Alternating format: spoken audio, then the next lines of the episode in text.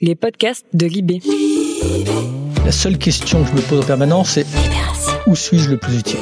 Le grand entretien. Le modèle ultra-libéral, cher à certains, c'est même pas une question dogmatique, n'est Mm. pas compatible avec la crise écologique. Laurent Geoffrin reçoit Nicolas Hulot. Il y a une seule certitude, c'est que le monde de demain va être radicalement différent du monde d'aujourd'hui. La seule hypothèse, c'est de savoir est-ce qu'il va l'être de gré ou il va l'être de force. La vie austère, c'est si justement on ne pilote pas la rareté, parce que là on passe dans la vase d'après qui est la pénurie. Mm. La rareté, ça se pilote. Plus la transition sera douce, Mm. et on fera jaillir probablement un modèle économique qui sera différent.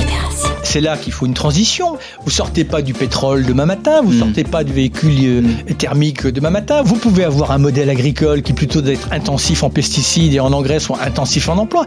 Mais il faut le programmer ce modèle. Et ça se fait sur 20 ans. Donc votre focale va vers la gauche finalement? Mais par la force des choses. Quand je dis que l'ultralibéralisme est incompatible Mm. avec la finitude des ressources, Mm. c'est pas un protocole de gauche, un protocole de droite. C'est un fait. Retrouvez l'intégralité de ce podcast sur le site libération.fr. Donc pour vous la c'est fini? J'ai appris euh, à ne jamais employer de, de phrases définitives.